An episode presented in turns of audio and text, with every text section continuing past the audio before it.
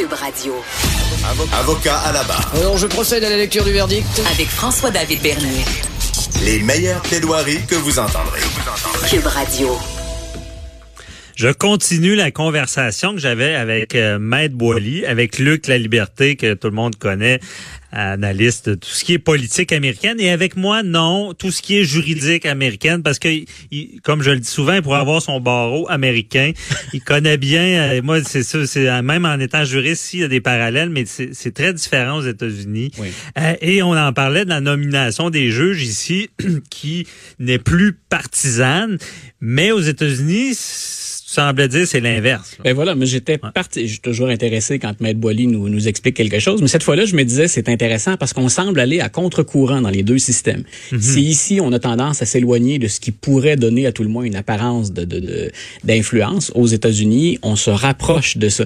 Et l'occasion est belle parce qu'on va souligner, euh, on soulignait cette semaine le décès d'un ancien juge de la Cour suprême à 99 ans, John 99. John Paul Stevens, qui a servi pendant 35 ans à la Cour suprême des États-Unis. Mhm. Euh, ça me permet de souligner en même temps que la nomination d'un juge, là, ça se fait, c'est une nomination à vie. M. Stevens a quitté de son propre chef, là, il a pris sa retraite, mais c'est une des plus grandes influences que peut avoir un président américain sur son système aux États-Unis. Mhm. C'est-à-dire qu'il a, il est en mesure de combler des vacances, de nommer donc des juges. M. Trump le fait à deux reprises et il vient de sceller en quelque sorte euh, le sort de la Cour suprême pour les 20, 25, 30 prochaines années, si on se fie à la longévité du juge Stevens, ne serait-ce que ça.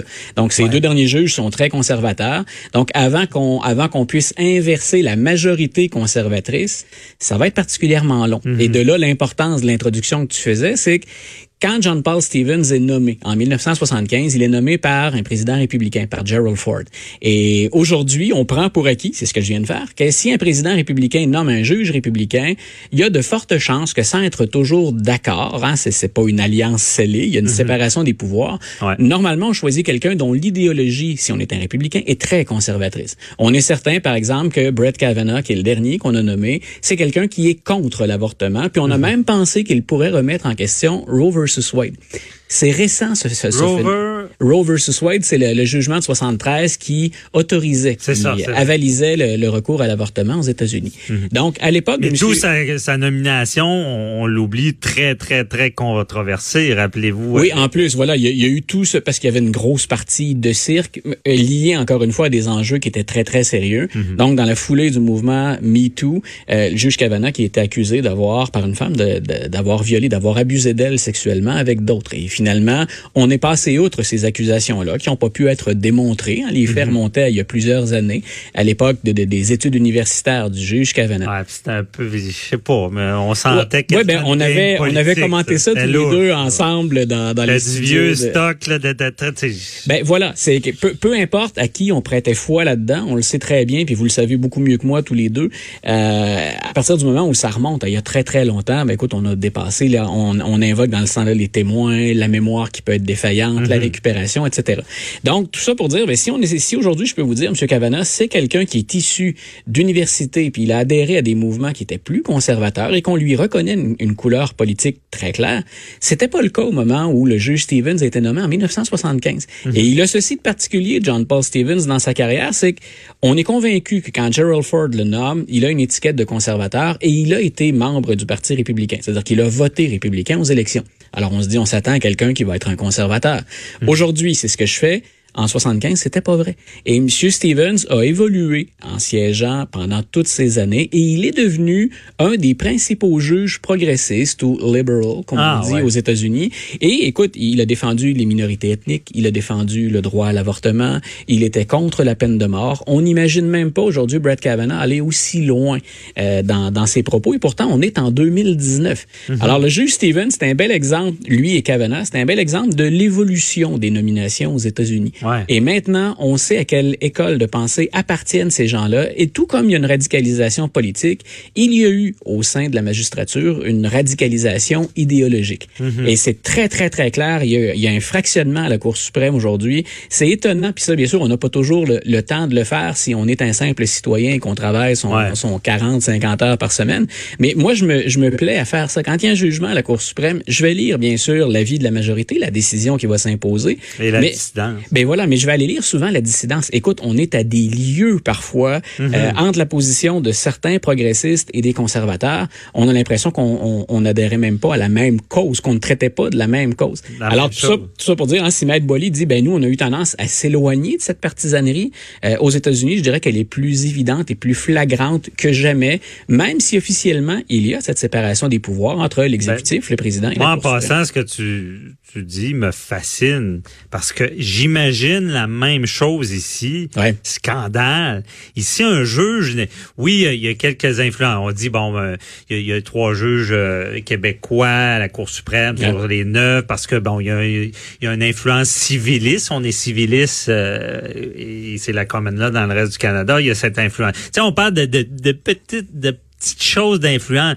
Mais le, le juge doit jamais avoir un parti pris d'un côté droite ou gauche. Doit ici au Canada prendre la cause dans ses faits et appliquer le droit. Tu sais, je veux Et- dire, il n'y a pas d'histoire de dire ben moi je suis plus de bord là, je vais aller de ce bord là. là. Et avec Maître Boily, tantôt, vous avez ouvert une porte qui était très intéressante tous les deux. Moi, un des phénomènes qui me fascine le plus aux États-Unis, c'est qu'on puisse élire un juge. Oui. Alors, on s'imagine être dans une circonscription, dans un district, parce que c'est comme ça qu'on on nomme les, les, les Mm-hmm. zones, les sphères d'influence d'un juge, sa juridiction. Euh, Écoute, c'est impossible de penser que certains jugements plus près des élections seront pas teintés. C'est ce Ben, c'est qu'on ça. c'est ce qu'on exploite régulièrement dans les films américains puis dans les téléséries américaines. Mm-hmm. Euh, pour ceux qui ont écouté, par exemple, euh, je pense que c'était une femme parfaite ou presque parfaite en français, The Good Wife. The Good Ben, Wife, on, ouais. ça, on, le- on le voyait régulièrement. Si un juge sait qu'il va être élu, ben, il y a fort à parier qu'il va se rapprocher des progressistes ou qu'il va se rapprocher des conservateurs selon la tendance des, des électeurs. Alors qu'on là, il y a un Oh, trafic, ouais. il y a un trafic d'influence qui est énorme et jamais on, en, on endosserait ça. Mais notre vision également du rôle du juge puis de la façon dont on le sélectionne est, différente. Puis aux États-Unis, ben, c'était rapprocher finalement le, le- le juge de la population. C'était vu comme une façon un peu plus démocratique d'installer des gens au pouvoir. Mais ça a un effet pervers qui qu'on ne peut pas nier. Ben, d'influence sur l'impartialité. Voilà. Puis, euh, on, on- peut-être qu'on des fois j'ai l'impression qu'on fait trop confiance à l'humain parce que l'humain des bon, on le dit ici aussi euh, le Tout juge fait. est humain puis n'importe à fait. quel avocat va le dire Allez des, ils sont ils sont ils sont impartiaux on n'en doute pas mais il peut c'est pas vrai qu'il n'y a jamais aucune influence et là on vient ajouter Ah, une comme, influence comme historien, de- je peux te le dire, le- la, la quête d'objectivité, on aurait beau avoir et le meilleur historien, Ouais. le plus expérimenté, reste que toujours qu'il y a un potentiel d'influence. On se prépare à lutter contre ça, on essaie d'établir des, des, des pare-feux, Ouais. mais c'est impossible. J'ai l'impression qu'ici, on essaie d'éliminer toutes les Voilà. potentiels, tandis qu'aux États-Unis, c'est comme non, on va faire confiance à l'humain, il, il mettra ça de côté. Oui, il et ne sera que- pas réélu s'il met ça de côté. Est-ce que, la ju- est que justice, c'est le texte tel qu'il a été rédigé ou c'est l'impact qu'il a dans la population? Mhm. et, et là, on a une lecture parfois du droit qui est différente. Il y a ce qui est écrit, puis il y a toujours ce qui est entre les lignes. Ben, quand on est élu, ce qu'il y a entre les lignes, c'est notre circonscription. Ouais. Beaucoup. C'est ça, l'esprit et la lettre, euh, ça nous rappelle ça. Voilà. Ouais, ben, et euh, bon, ben, c'est très intéressant avec la différence avec la nomination des juges, l'influence.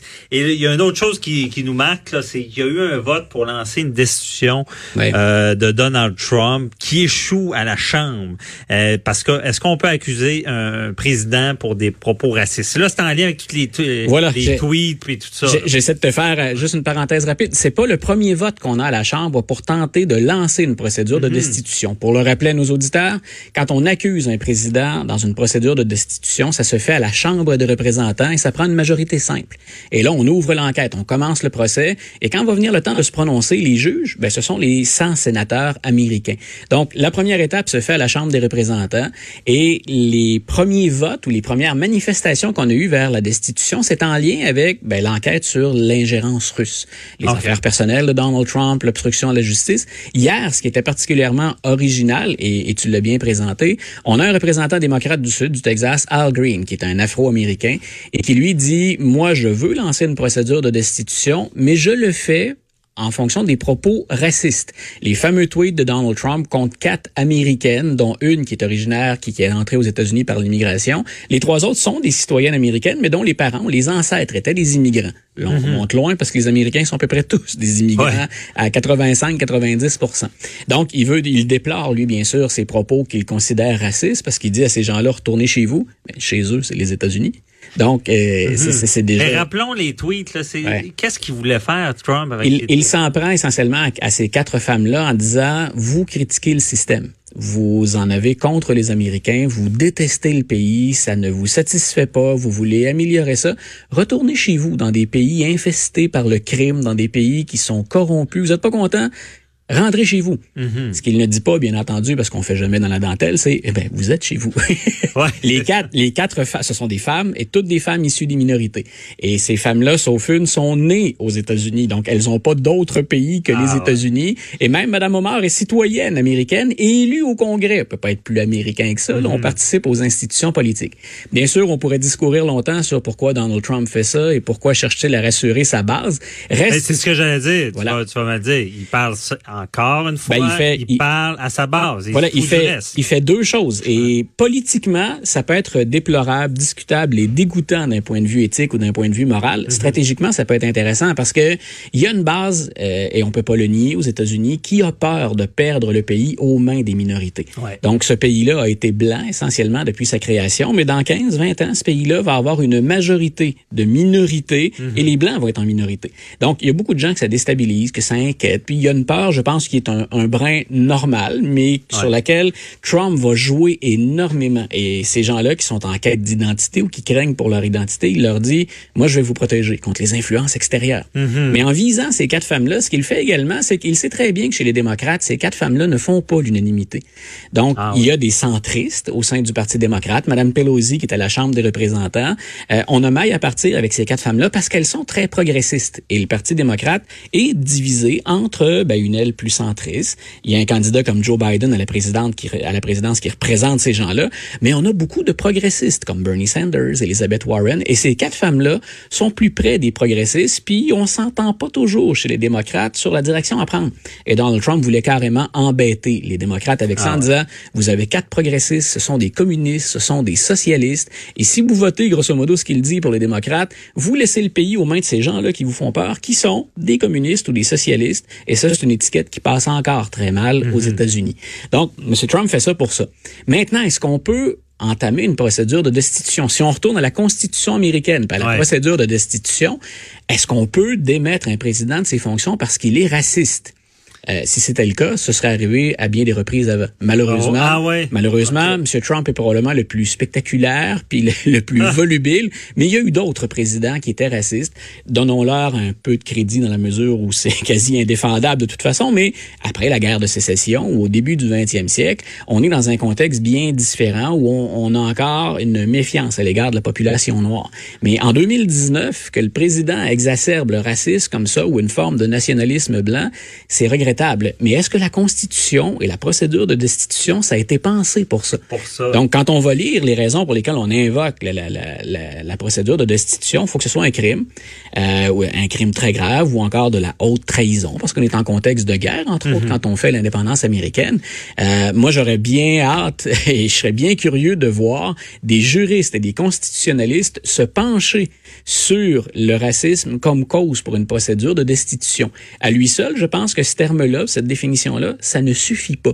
Alors, Ben- monsieur, monsieur Green, qui est le représentant hier, il s'est fait battre à plate couture. Et on lui a demandé, on l'a interrogé. Monsieur Green, considérez-vous que c'est une défaite humiliante? Il a dit non. Non, parce que on est en train de montrer aux Américains qu'on ne peut pas tolérer que quelqu'un comme Trump s'exprime comme il le fait, qu'il divise le pays. Et en passant, ben, on a déjà voté pour M. Trump sur une procédure de destitution. Il y avait eu 66 votes en faveur, ce qui est pas assez. Moi, j'en ai obtenu 95. Donc, il dit on chemine. Et je Ah. pense que M. Trump, on n'ira pas jusqu'à la fin de son premier mandat sans procédure de destitution. Et là-dessus, je ne peux pas lui donner tort. Je Donc, suis- on chemine vers Voilà. cette destitution-là. c'est ben on- ce qu'on veut faire. Avec un, un- quelque chose de plus grave, parce que comme tu dis, effectivement, moi aussi j'ai validé, ça prend vraiment un acte criminel là, pour. euh, Oui, ben voilà, le- le- le- racisme- la tête. S'il perd la tête, il y a deux manières. En tout cas, Ben, c'est-à-dire que ça, oui, c'est qu'on on Ouais. peut invoquer un amendement de la Constitution pour dire, à, pas- mais ça, c'est particulièrement complexe et très partisan aussi. Ouais. Il faudrait que la moitié de son cabinet et un peu plus disent, nous, on pense qu'il est plus en mesure de servir. Et là, on avise le Congrès en disant, le président peut pas servir. On invoque le 25e amendement et on met à sa place Mike Pence, le vice-président. C'est ça. C'est ce que j'ai compris. Ça, c'est une partie. Aussi. Et ça mais l'autre, ça prend un acte criminel. Et là, dans ce cas-là, Voilà. le racisme, ça rentrait pas Ben, là-dedans, même si moralement, c'est pas correct. Voilà, il faut que ça s'accompagne d'autres choses. Mais le, racisme en lui-même, c'est pas quelque chose de suffisant pour aller de la. D'aller faire un méfait en lien avec son. Oui, raciste. aussi certaines, Là, de Ouais. certaines de ces politiques entraînaient des actes criminels, là, on pourrait voir. Mais euh, parce que le président a des propos de nationalistes blancs ou même à la rigueur de suprémacistes blancs, là, faut, faut jouer sur définition, euh, des définitions de termes.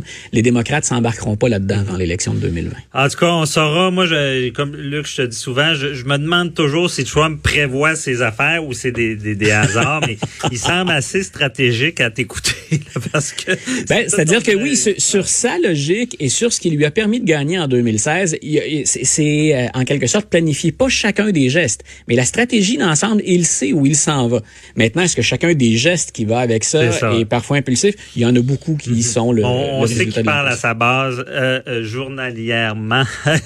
Ah, il ne, il ne les perd pas, il- ça. non, c'est ça. Mais il va falloir qu'il parle à quelqu'un d'autre s'il veut être réélu, parce que Ouais. cette base-là lui permet OK, pas d'être OK. réélu. Ah, ben, on va en reparler dans Oui. notre chronique. C'est tout Parfait. le temps. Merci beaucoup, Luc. Ah, C'est un euh, grand plaisir. euh, de ton retour de vacances. On se reparle la semaine prochaine. Bye bye. Bye bye. Restez là, on répond à vos De questions. 9 à 11.